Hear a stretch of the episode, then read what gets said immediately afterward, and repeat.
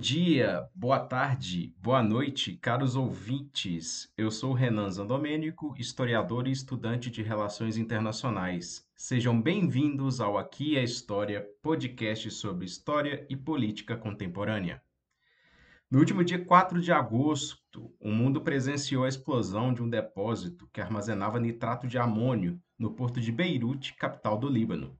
As imagens de vídeo registradas por diversas testemunhas demonstraram o estrago e o tamanho da tragédia, que deixou mais de 220 mortos e cerca de 6 mil feridos.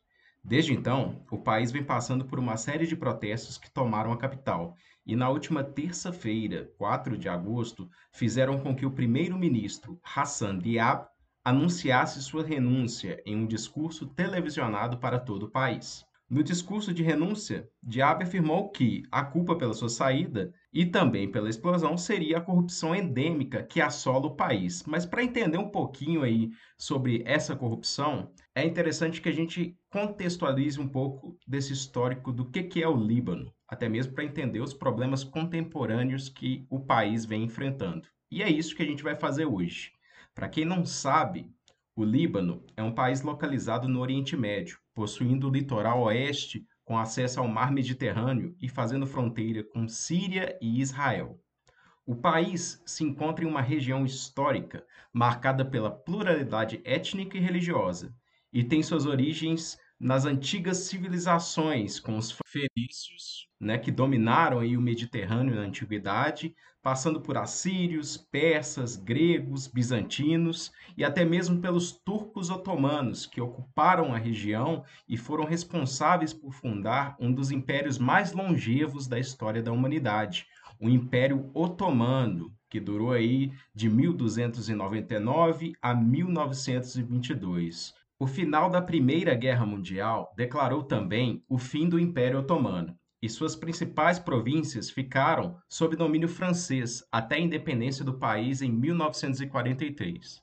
O país, então, passou as próximas duas décadas, os anos 40 e 50, sendo conhecido como a Suíça do Oriente Médio, por causa do aumento do seu poder financeiro, impulsionados pela agricultura, turismo e serviços bancários que acabaram elevando o patamar de vida na região durante aqueles anos. Duas guerras de cunho político-religiosos aconteceriam no país durante esse período. Em 1958, grupos sunitas muçulmanos, apoiados pela União Soviética e pelo presidente egípcio Gamal Abdel Nasser, lançaram uma série de insurreições contra o então presidente libanês Camille Chamon, de etnia maronita e pró-americano.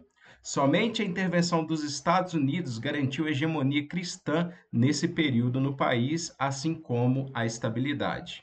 Já em 1975, a Guerra Civil Libanesa, um dos maiores conflitos do século XX, impulsionada pelo aumento de número de refugiados muçulmanos palestinos no Líbano, que fugiam aí dos massacres do Setembro Negro que aconteciam na Jordânia, levou ao desequilíbrio e, consequentemente, ao confronto armado entre milícias árabes cristãs, que tinham apoio de Israel, e milícias árabes muçulmanas, apoiadas pela Síria na região. Em 1982, um dos episódios mais trágicos dessa guerra aconteceu no sul do Líbano, quando tropas israelenses, lideradas pelo então general Ariel Sharon, atacaram dois acampamentos com civis, no massacre que ficou conhecido como Shabra e Shatila. Migrando para os anos 90, o país passou por uma série de etapas de reconstrução, buscando estabilizar-se diante dos reflexos das crises provenientes de anos de conflito. Estabeleceu-se então um novo modelo democrático. Em 2006, outro conflito acabou sendo desencadeado, desta vez por parte da organização política conhecida como Hezbollah.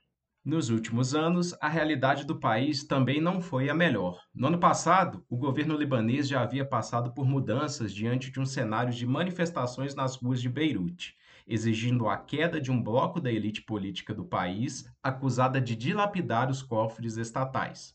A crise econômica alavancada pela dívida pública, que bate o teto de 170% do PIB do país, levou quase metade dos 4,5 milhões de habitantes a caírem abaixo da linha da pobreza.